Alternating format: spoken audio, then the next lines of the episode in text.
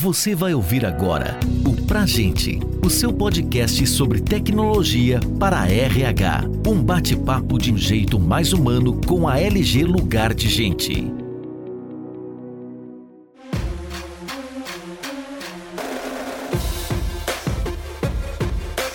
Estamos começando agora mais um episódio do podcast Pra Gente. E o tema do episódio de hoje é Mitos e Verdades da Gestão de RH na Nuvem.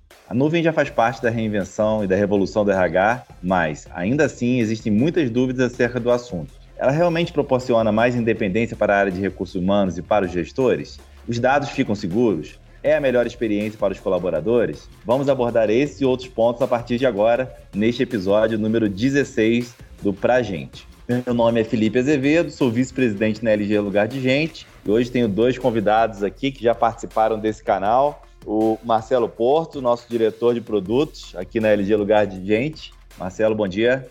Bom dia, Felipe. Obrigado pelo convite. E um convidado ilustre aqui, o César Taurion, vice-presidente de estratégia e inovação da CIA Técnica e ex-evangelista técnico da IBM. Bom dia, César. Muito obrigado novamente aí por participar desse canal. Bom dia, Felipe. Obrigado pelo convite e parabéns, Marcelo, por estarmos juntos aqui mais uma vez. Ótimo. Vou trazer dados de uma pesquisa e aí a gente começa aqui o nosso debate aí para os nossos ouvintes sobre esse tema aí tão importante de cloud cada vez mais difundido no Brasil, né? Eu queria passar um dado aqui da pesquisa Cloud 2025 que fala sobre o futuro do trabalho e pós-mundo do Covid-19, da Logic Monitor, que aponta que a pandemia tornou-se catalisadora da migração de empresas para a nuvem. Esse estudo constatou que 87% dos respondentes, tomadores de decisões globais de tecnologia, concordam que a pandemia fará com que as organizações acelerem sua migração para a nuvem. Especificamente, 74% dos entrevistados acreditam que nos próximos cinco anos, 95% das cargas de trabalho estarão na nuvem. Como vocês avaliam a influência da crise, da pandemia, no modo como as empresas estão lidando com, com essa nova tecnologia? Computação em nuvem não é novidade. Eu lembro que foi em 2009, quando eu ainda estava na IBM, que eu publiquei um livro que até fez sucesso. Foi um primeiro livro no Brasil sobre computação em nuvem. Nós estamos falando mais de 11 anos. E na época havia muita desconfiança, muito questionamento em relação à segurança, em relação à privacidade, e eu acho que ainda algumas dessas questões ainda estão bem ativas. O que nós vimos no, ao longo desses anos foi um hum. processo de maturidade. E eu diria que hoje, sim, muitas empresas já estão usando nuvem. Não totalmente, mas em grande parte. Tanto no Brasil quanto lá fora. Talvez lá fora com mais intensidade. E negócios como uma Amazon, como o Netflix, dependem exclusivamente do ambiente de nuvem. Aqui no Brasil, nós tivemos um pouco mais de lentidão no processo, mas avançamos. E a crise provocada pela pandemia trouxe uma aceleração absolutamente inimaginável. Talvez a gente não perceba quão intensa foi essa aceleração. Vamos pensar, por exemplo, na questão do trabalho remoto. Trabalho remoto não é novidade. Já se usa há algum tempo me lembro de 10 anos atrás nós tivemos experiências positivas em relação a isso, mas o caldo cultural não permitia que você fizesse o trabalho remoto porque havia hábitos arraigados, eu tenho que estar no escritório, embora muitas vezes seja irracional você levar duas horas de deslocamento de trânsito, como numa cidade de São Paulo, para ir para o escritório e duas horas de retorno.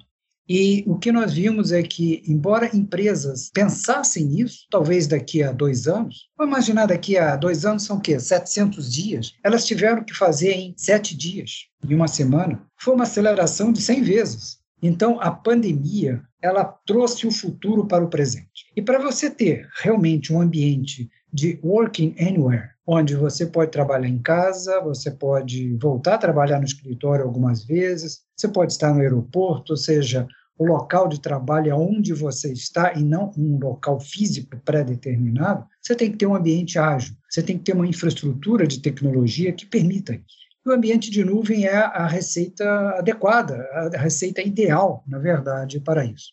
Então, embora o ambiente de computação em nuvem já estivesse se disseminando de uma forma sólida e madura, ele foi muito acelerado pela pandemia. E é um processo irreversível. Quando você vê que os resultados são positivos, que você tem muito mais agilidade, que você não precisa ficar dependente de estar indo fisicamente a algum local e pode ter todos os recursos computacionais que você tinha no escritório na sua casa, no seu aeroporto onde você está ou no hotel, uau, por que, que eu vou voltar ao que era antes? Por que, que eu vou perder tempo de deslocamento? Eu vou ao escritório quando for necessário para as ações que são necessárias. Então, o escritório vai ser uma ação opcional, não obrigatória. Então, isso vai mostrar nitidamente que uma infraestrutura flexível, ágil, elástica, adaptável com o ambiente de nuvem propõe e implementa, vai se tornar padrão. E as empresas que não adotarem simplesmente vão perder sua relevância, vão perder competitividade e vão acabar saindo do mercado. No mundo extremamente competitivo e ágil que nós estamos já vivenciando, se você não acompanhar o ritmo, não estiver ali no, no pelotão que está correndo, você vai ficar para trás e vai ser desclassificado. É o jogo do mundo empresarial e vai acontecer com todas as empresas. Então, computação em nuvem hoje passou a ser quase que uma condição de sobrevivência para as empresas. E nesse sentido, né, César, nem só as ferramentas de comunicação que tiveram uma adoção em massa, e no caso tem várias aí, Google Meeting, Zoom, as ações do Zoom subiram demais, o Teams, mas também ferramentas para o próprio colaborador. Então, se uma empresa não adotar a nuvem, como que o colaborador pode fazer o trabalho? Então, antigamente tinha aquela questão de acesso remoto, mas uma questão muito complicada. Então, hoje até,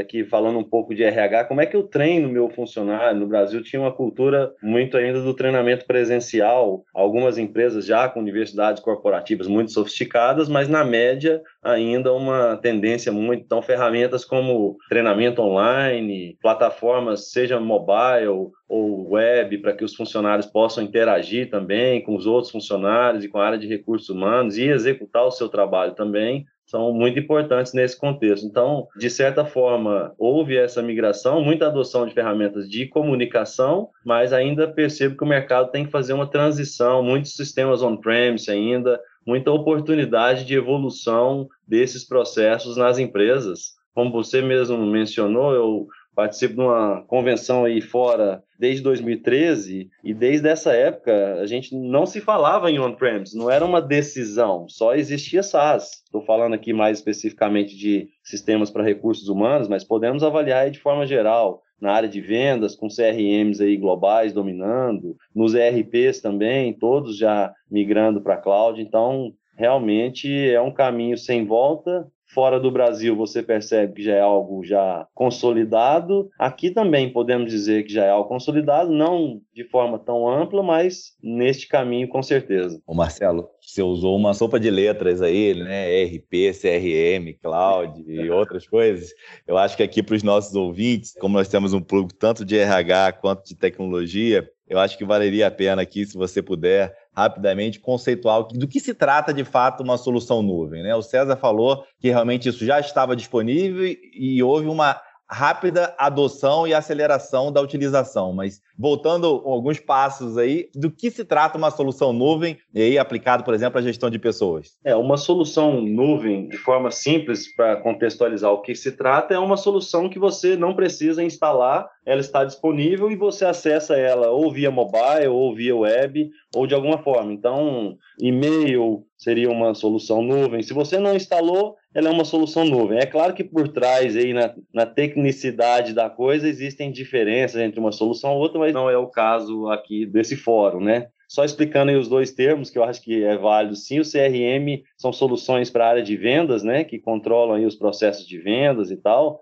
onde o Salesforce hoje é um dos principais nomes aí dentro desse cenário, e o ERP é a própria solução corporativa da empresa. A gente tem aí players nacionais e internacionais também, só para não deixar é, em branco aí essas informações, bem lembrado aí. Desculpa o ouvinte aí pelas sopinhas de letras. Indiscutivelmente, a gente quando fala em, em, trabalho remoto, a gente pensa no Zoom, Google Meets, mas isso é apenas uma pequena parte da nossa tarefa diária. A gente tem que usar os sistemas da corporação. Esse é o grande dia a dia, é que aparece mais a reunião. Você tem toda a razão, são os outros sistemas. E principalmente uma área quando a gente começa a falar em working anywhere, seja, não estou mais fisicamente sempre no escritório, eu vou estar quando for necessário, vamos ter um ambiente híbrido, com certeza, mas uma área fundamental nisso vai ser recursos humanos, talvez mais do que seja hoje. Porque, primeiro, quando você tem, e nós estamos começando a ver processos de contratação remota, ou seja, a pessoa que hoje é um desenvolvedor de sistemas e mora no interior do Piauí, ele pode trabalhar para uma empresa que está em São Paulo. Antes tinha muita dificuldade. Se ele quisesse fazer carreira numa grande empresa em São Paulo, ele teria que largar a família e vir para São Paulo, trabalhar em São Paulo e com todo o contexto de viver numa cidade grande. Agora não, ele pode continuar lá e trabalhar na empresa em São Paulo. Esse mecanismo começa a fazer parte. E aí a gente vai começar a ver algumas mudanças que provavelmente acontecerão até na própria legislação trabalhista, flexibilização, isso é inevitável. Aquele conceito do freelancer, que na área de tecnologia da informação é comum, vai se tornar eu diria até quase como primeira opção. E muitas vezes você vê contratação de empresas e a questão é: você aceitaria trabalhar como CLT? Você já começa a ser questionado se você quer trabalhar como CLT. E muitos, né, pelo menos eu uma amostragem que eu tenho conversando com uma empresa de recrutamento, eles falaram, olha, a maioria do pessoal mais sênior não quer ser CLT, porque ele consegue trabalhar com vários projetos ao mesmo tempo e tem uma receita para ele melhor. Porque quando você, como CLT, se recebe mil, a empresa paga mais de dois mil. Então, a empresa pode pagar, por exemplo, os dois mil que você recebe, você, como trabalha com várias, pode ter uma receita bem maior e você arca com alguns custos que a empresa arcaria, mas para ele é vantajoso. E uma outra questão e que é fundamental para quem entra ou para quem já está na empresa, é preservar a cultura da organização. E quando você tem um ambiente remoto, você não está todo dia no escritório, preservar a cultura, fazer com que você tenha aderência aos propósitos, valores, os conceitos básicos da organização, que a cultura são as atitudes dentro da organização, isso faz com que a área de RH esteja cada vez mais presente nesse ambiente remoto, com tecnologias que permitam como o Marcelo comentou, treinamento, reciclagem. Quando você entra, tem que ter todo um kit on-board, e você tem que entender qual é o propósito da empresa, manter continuamente isso. Isso vai exigir que todo o ambiente que eu teria num escritório, seja com tecnologia, ou seja presencial, eu tenha que ter virtual, com tecnologia. E isso vai fazer com que mais e mais sistemas e mais e mais importância na área de RH seja uh, um dos principais esteios desse novo normal, né? um ambiente onde eu não vou ficar mais preso ao local de trabalho, eu não tenho mais limite geográfico. Eu posso estar morando numa cidade e trabalhando em outra cidade de uma forma bastante natural. Eu creio que vai ser uma condição quase que normal, né? por isso o novo normal, nos próximos anos. César, você tocou num ponto aqui bastante relevante, né, que é toda essa revolução que a gente está vivendo em relação ao futuro do trabalho, né, e que só é viável, obviamente, com toda essa tecnologia disponível é, no Brasil e em qualquer lugar no mundo. Né? Acho que a gente tem essa felicidade de ter no Brasil acesso e provedores que têm ferramentas aí de primeira linha.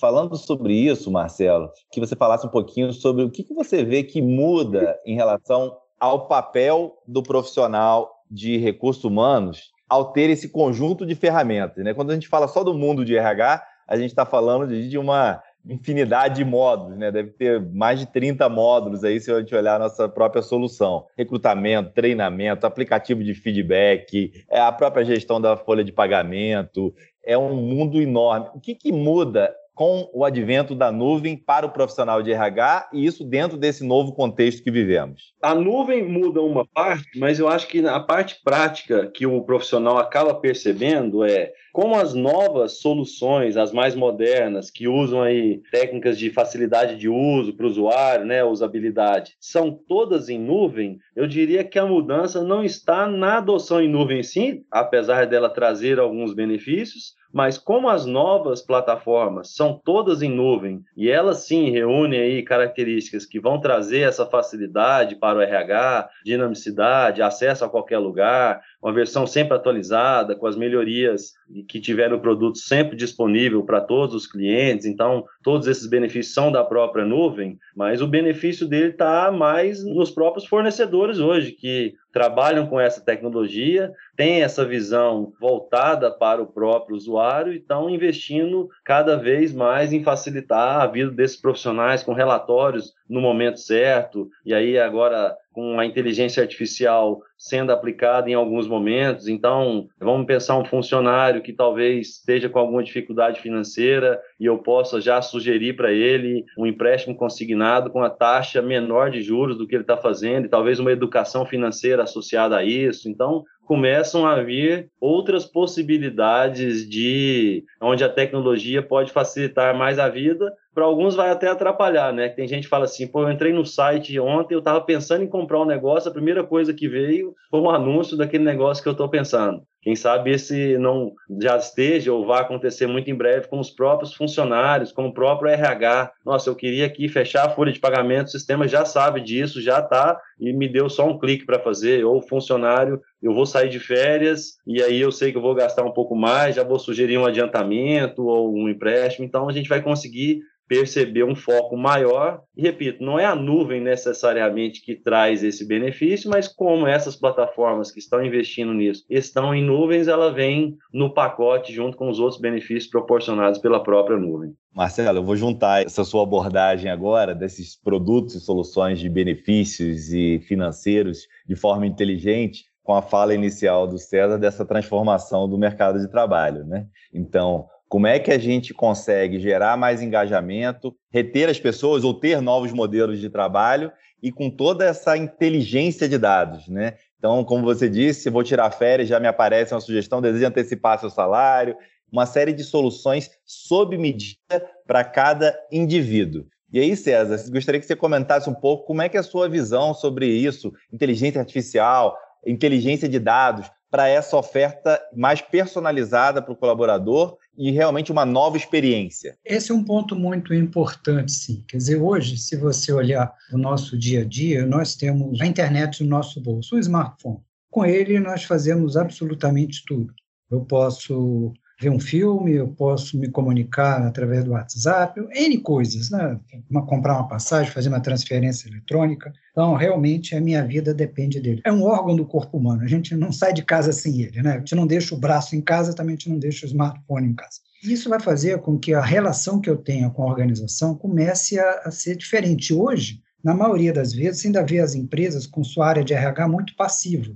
Então, ela tem lá ah, tem as férias, aí emite lá o sinal de férias e fica esperando que o funcionário entre em contato. Isso pode mudar e deve mudar. A RH deixa de ser operação, a operação a tecnologia faz. Ah, você tem cada vez mais sistemas automatizados que podem tirar o robô de dentro do funcionário de RH e deixar para o robô fazer, o robô que eu falo, o robô de software, e ele se dedicar realmente a questões muito mais ligadas ao relacionamento humano. Eu, como um funcionário ou prestador de serviço em relação àquela empresa, eu quero ter um tratamento humano naquela empresa. Eu não sou um ativo como uma máquina. Eu tenho uma, sou uma pessoa com características próprias, problemas e desafios e ambições. Eu quero que alguém me entenda nessa questão. Então, nós vamos ver cada vez mais automação assumindo tarefas robotizáveis e o funcionário de RH, as pessoas de RH, e talvez a RH se transforme em robôs e humanos, cada vez mais interagindo de forma proativa.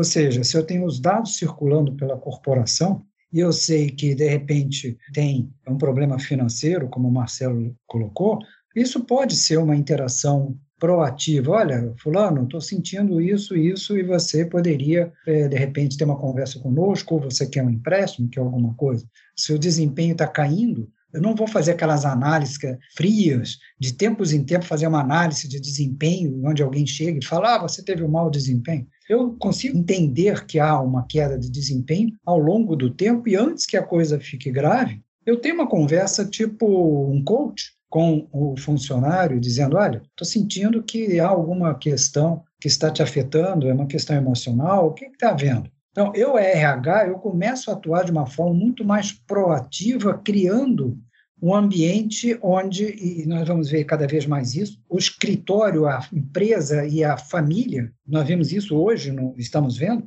não tem mais fronteiras. Se eu estou em casa, minha mulher passa aqui atrás, eu estou com um cachorrinho no colo, por que, que eu não posso fazer isso na empresa? Empresa é empresa, trabalho é trabalho, casa é casa? Não, a coisa é a mesma. Eu não sou duas pessoas, sou a mesma pessoa. E a minha área de RH ela tem que começar a entender que eu sou uma pessoa e quero ser tratado como uma pessoa, não como um ativo ali, uma máquina. E eu acredito que com a tecnologia hoje, principalmente com os dados que circulam na empresa, com todas as informações que eu tenho dos sistemas ligados a RH e com algoritmo de inteligência artificial, eu consigo fazer que RH robotizado fique com as máquinas e o RH humano fique com as pessoas. E a minha relação passa a ser eu como pessoa. Se eu quiser alguma coisa mais robotizada, automatizada, eu tenho lá meu smartphone, interajo com todos os sistemas de RH. E quando eu precisar de falar com pessoas, essa pessoa vai estar falando comigo. Então, o RH passa a se tornar muito mais estratégico, muito mais humano do que a gente vê na maioria das vezes.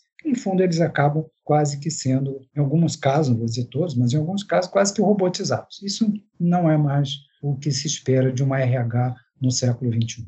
Aproveitando o gancho, Marcelo, se você puder citar aqui, antes de a gente mudar de tema, as principais soluções inovadoras aí de nuvem que você tem tido contato ou que a própria LG Lugar de Gente lançou, seria interessante aí para os nossos ouvintes terem no radar o que pode ser aplicado dentro das suas empresas, em termos de experiência colaborador, ou de gestão, analytics, etc.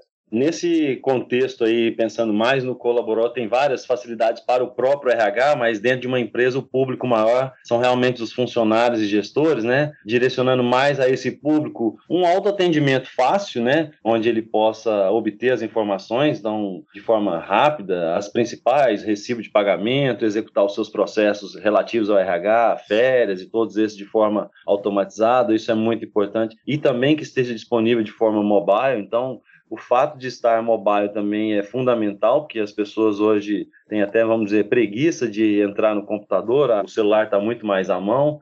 O e-learning se tornou mais importante, talvez, pelo que eu falei anteriormente. O Brasil era mais tradicionalmente voltado para o ensino presencial, repito, não de forma generalizada, existem diversas aí, centenas de empresas já no online, mas a pandemia, da mesma forma que acelerou muitas coisas, isso foi algo bastante acelerado. Então, plataformas como isso, feedback online, então, para manter, como o próprio César já mencionou, a cultura de uma empresa, e o contato, se não dá para ser presencial, que pelo menos hajam ferramentas que estimulem e permitam que isso aconteça de forma. E a palavra fundamental é ser fácil, né? Porque hoje se for um pouquinho difícil, as pessoas já não fazem. Então, ser fácil é muito importante. Então, plataformas para dar feedback, para gerar engajamento, para poder ter toda a parte de treinamento são principais aí nesse foco para o próprio funcionário. Né? Já para o RH, você entra questões de analytics, predição de valores, onde ele pode também extrapolar o fato de olhar para o retrovisor e começar a fazer projeções para frente, tomar decisões olhando para frente.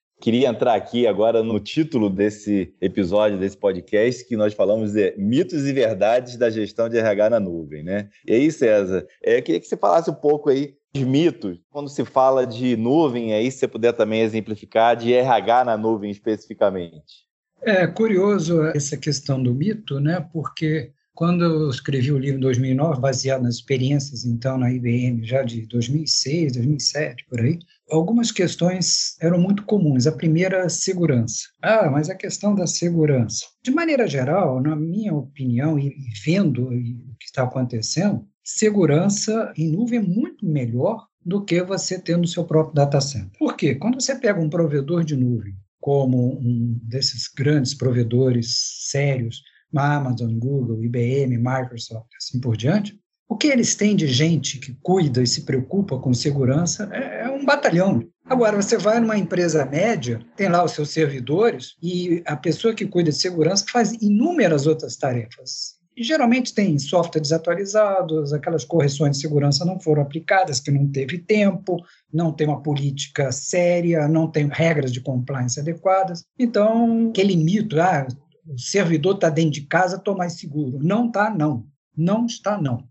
O que acontece é que você tem a falsa sensação de segurança. A gente vê toda hora tem um caso aí de ataques, a gente viu recentemente ataques nas eleições, no TSE, no Ministério da Saúde, tudo, e não era ambiente de nuvem, eram servidores dentro de casa. Então, eu vejo que tem dois tipos de empresas: as empresas que foram atacadas e sabem, as empresas que foram atacadas e não sabem. Então, o ambiente de nuvem é mais seguro que a maioria das empresas que tem aí com seus servidores. E é verdade. É uma falsa afirmativa dizer que meu ambiente é seguro. Não é, não. Ele já foi atacado e talvez ele nem saiba disso. Provavelmente não sabe disso. A outra questão é ligada à privacidade. Ah, está dentro de casa, eu garanto. Não garante, não. A gente viu violação de segurança que quebra a privacidade. Quando você trabalha num ambiente de nuvem, empresas, provedores sérios, você tem privacidade. Seu ambiente não é compartilhado. O data center tem vários clientes, mas cada conjunto de clientes, ou cada cliente, cada conjunto de dados, é isolado dos demais, com política de segurança e por tecnologias extremamente sofisticadas. São mitos que talvez seja muito mais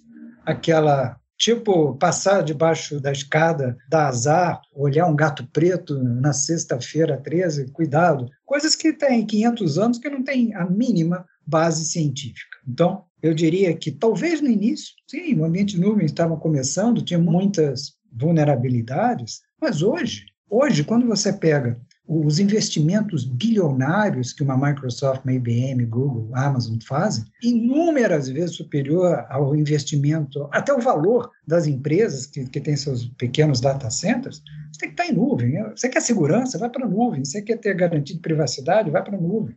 Claro que você tem que ter seus próprios, digamos, princípios e métricas de segurança, porque você está num ambiente nuvem seguro, mas você pega a sua senha, coloca na parede, aí não tem nenhum ambiente que garanta a sua privacidade.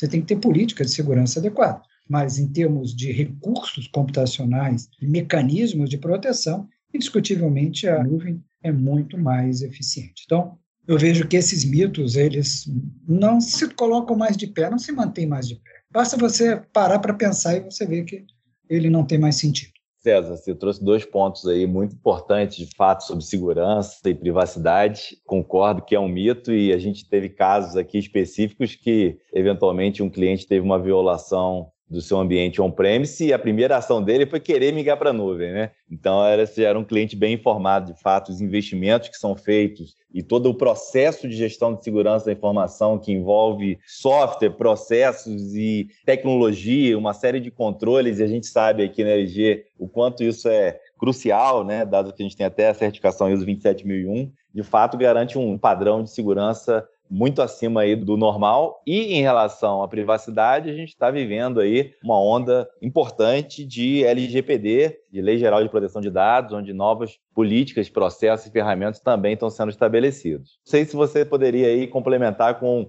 algum outro mito em relação à nuvem ou algum, pensando no nosso ouvinte de RH aqui, que tem algum receio em tomar uma decisão de aderir a uma nova ferramenta, que qual seria a sua recomendação? Compartilho com o César aí, acho que ele expôs muito bem. O principal mito ainda é esse medo, mas vou reiterar o exemplo que eu dei, que lá fora, e aí dando exemplo principalmente do mercado americano, se você quiser comprar uma solução que não seja nuvem, você vai gastar muito tempo tentando encontrar essa solução, porque simplesmente não existe mais algo novo que não seja nuvem, a não ser que seja alguma coisa muito específica, talvez para a área militar ou foguete, coisas desse tipo. Então, estou falando aqui do mundo nosso corporativo mais comum. A recomendação é, se existe algum mito, que pesquise sobre ele, porque nessa questão de segurança, privacidade, como o César falou, você vai estar muito mais seguro num ambiente nuvem, com um investimento enorme por trás, do que num ambiente on-premise, onde eu posso ter esquecido de fazer o backup na sexta-feira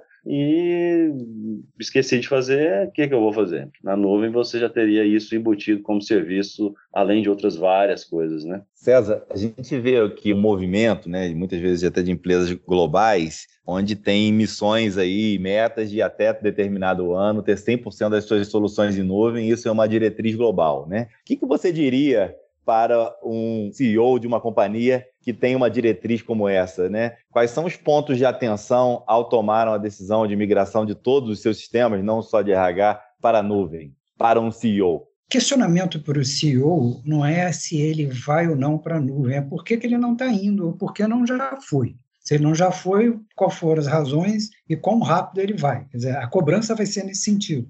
Não se ele vai, mas sim por que não foi. Então, vai ser o, o padrão, realmente. Não tem sentido é, você ficar, principalmente num ambiente cada vez mais dinâmico, dependente de contratar servidores e todo um, um trabalho de infraestrutura que não agrega valor, não vai agregar um centavo à receita da organização. Ela não vai ser mais lucrativa se você ficar fazendo atualização de versão do Linux, né, sistema operacional, por exemplo. Não torna a empresa mais lucrativa. O que você tem que ter é, para ir para a nuvem, se você ainda está naquele pelotão que não foi, planeja o que você vai fazer ao longo dessa migração. você vai fazer tudo de um dia para o outro, talvez você não consiga fazer isso de uma vez só. Você tem que definir uma linha de prioridades, né? O que, que vai ser feito? Uma régua de prioridades. Eu vou primeiro isso, depois aquilo, e vou aos poucos fazendo a transição. Mas defina como meta um determinado período de tempo para você fechar o seu atual data center.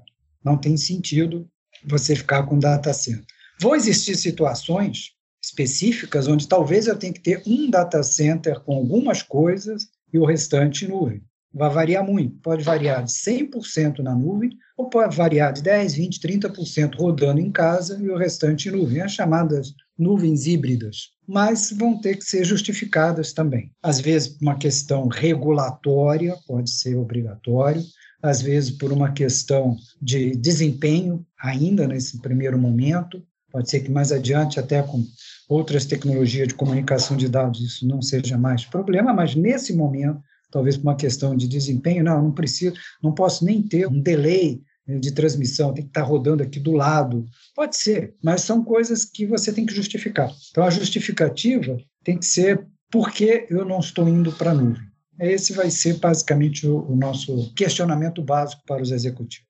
Muito bem colocado. aí, Marcelo, passo a bola para você, pensando agora no diretor de tecnologia, ou CIO, que tem hoje, por exemplo, um parque tecnológico com uma série de sistemas e integrações, né? uma série de customizações, e a gente sabe que isso é sempre um desafio, um desafio principalmente de mudar o mindset em relação a customizações para aderir a plataformas que incorporam melhores práticas. Como é que é a sua visão sobre isso, desse desafio, e qual seria a sua recomendação? Primeiro, dele fazer o mapeamento, porque não vai ter que ter prioridade nisso aí. Imagino que não vai haver uma migração de tudo on-premise para nuvem, possa haver um ambiente misto aí realmente, onde ele possa talvez migrar os principais itens. Em muitas coisas ele vai ter que adotar novas ferramentas, então a gente sabe que isso passa por orçamentação, aprovação dentro das empresas, mas a primeira coisa que ele tem que fazer é o diagnóstico da situação que ele está e onde ele quer chegar, né? Sendo esse onde ele quer chegar, muito provavelmente num ambiente onde grande parte dessas aplicações estejam efetivamente no mundo SaaS.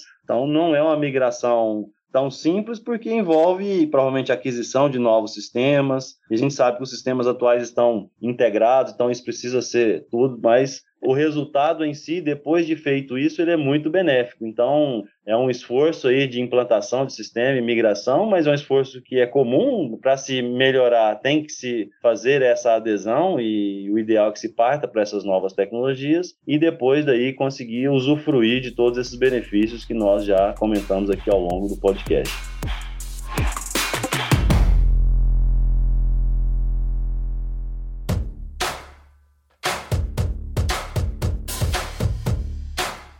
Acho que os temas principais que nós nos propusemos aqui a debater nesse episódio foram debatidos e eu gostaria de convidá-los agora para o nosso bloco final, onde a gente sempre tem dicas, né? vocês acabaram de dar aí boas dicas e recomendações para um CEO e para o CIO, mas eu vou deixar de forma geral. Quais seriam as dicas que vocês dariam realmente para essas empresas que aí talvez se vocês pudessem separar um falar essas empresas que ainda não adotaram em massa as soluções de nuvem e outras para empresas que já são mais maduras, foram aí early adopters de, de nuvem, e qual é o próximo passo? Fiquem à vontade aí, por favor, para a gente poder encerrar mais esse episódio do Pra Gente. As que não foram, o caminho natural é desenhar sua estratégia de ir para a nuvem. Essa estratégia é gradual, não é um modelo Big Bang.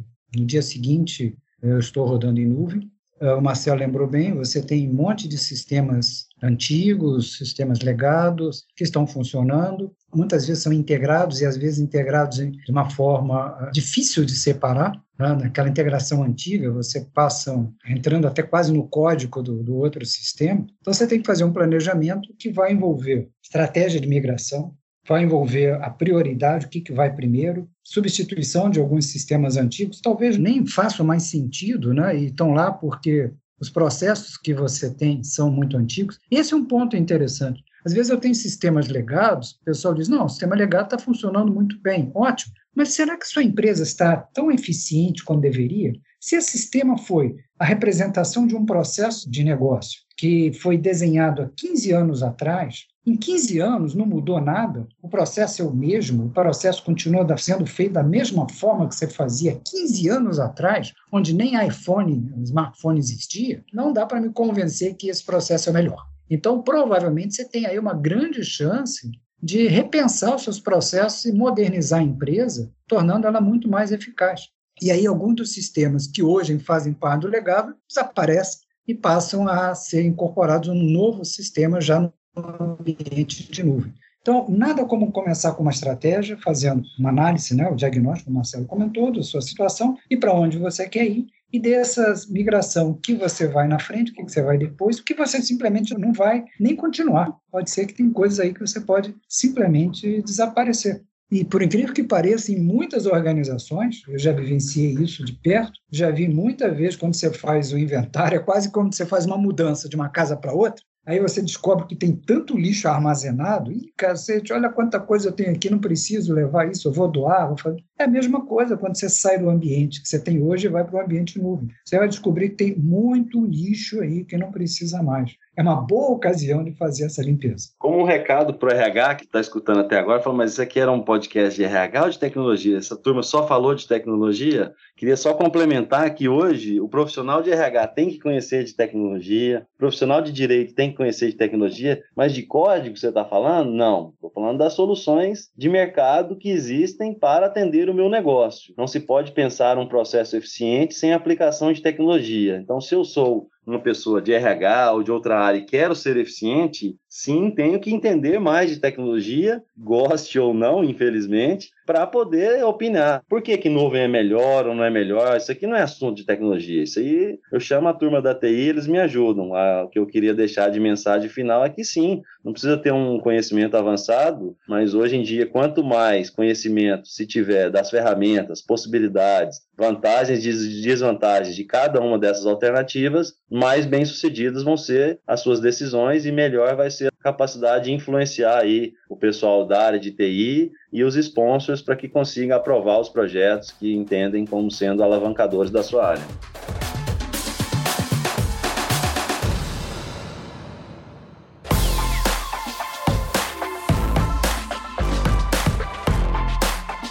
Muito obrigado, Marcelo, novamente. César, gostaria de agradecer a sua participação em mais esse episódio. Acho que a discussão foi bastante rica aí, como o Marcelo falou, para profissionais de RH, de tecnologia, de qualquer outra área. Realmente faz parte do nosso cotidiano e cada vez mais fará, então é importante que a gente tenha uma visão bem ampla quanto a isso. Então, muito obrigado novamente. Se quiserem falar as palavras finais para a gente poder encerrar esse podcast. Bom, obrigado aí pelo convite e reforço o que o Marcelo comentou. Qualquer profissional hoje, de qualquer área, tem que ser fluente digital. Como ele é fluente na língua nativa, muitas vezes tem que ser fluente em outra língua. Se a empresa trabalha com o mundo internacional, tem que ser fluente em inglês. Fluência digital vai ser um requisito obrigatório. Não é ser programador, mas é ter uma visão clara da potencialidade do mundo digital. Só para relembrar uma coisa interessante que me passou agora pela cabeça, um mês atrás almocei com um executivo de RH de uma grande corporação e o assunto foi tecnologia. Ele era fluente digital, falou um pouquinho de RH, mas ele falava muito bem de transformação digital, de uma forma nativa praticamente. O, o, profissional que não for fluente digital é o que não é fluente em português ele vai ficar para trás. Faz parte da vida hoje. Nós estamos numa era digital, então nós temos que entender esse mundo digital. César, gostei muito aí do, dos termos de fluente digital. A gente pode depois inaugurar um curso e esse é o primeiro episódio. Vamos lá, Marcelo. Bom, da minha parte, só agradecer. É um prazer aí estar com o César, que é um nome nacional aí em vários assuntos. Obrigado também, Felipe, pelo podcast. Você já está na 16 edição aí, mandando muito bem aí nesses episódios aí. Parabéns. Obrigado pelo convite. Muito obrigado novamente. Então agradeço os nossos ouvintes. Esse foi o episódio número 16 do Pra Gente. Convido a todos a conhecer as tecnologias para a gestão do RH integradas na nuvem da LG, acessando o nosso site lg.com.br. E em breve teremos mais episódios. Continue acompanhando nossas redes sociais e outros canais de comunicação. E até o próximo episódio.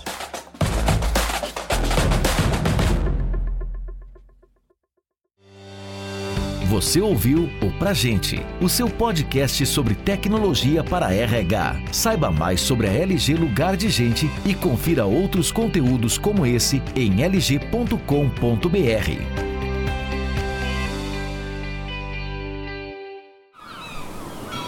Este podcast foi editado pela Maremoto.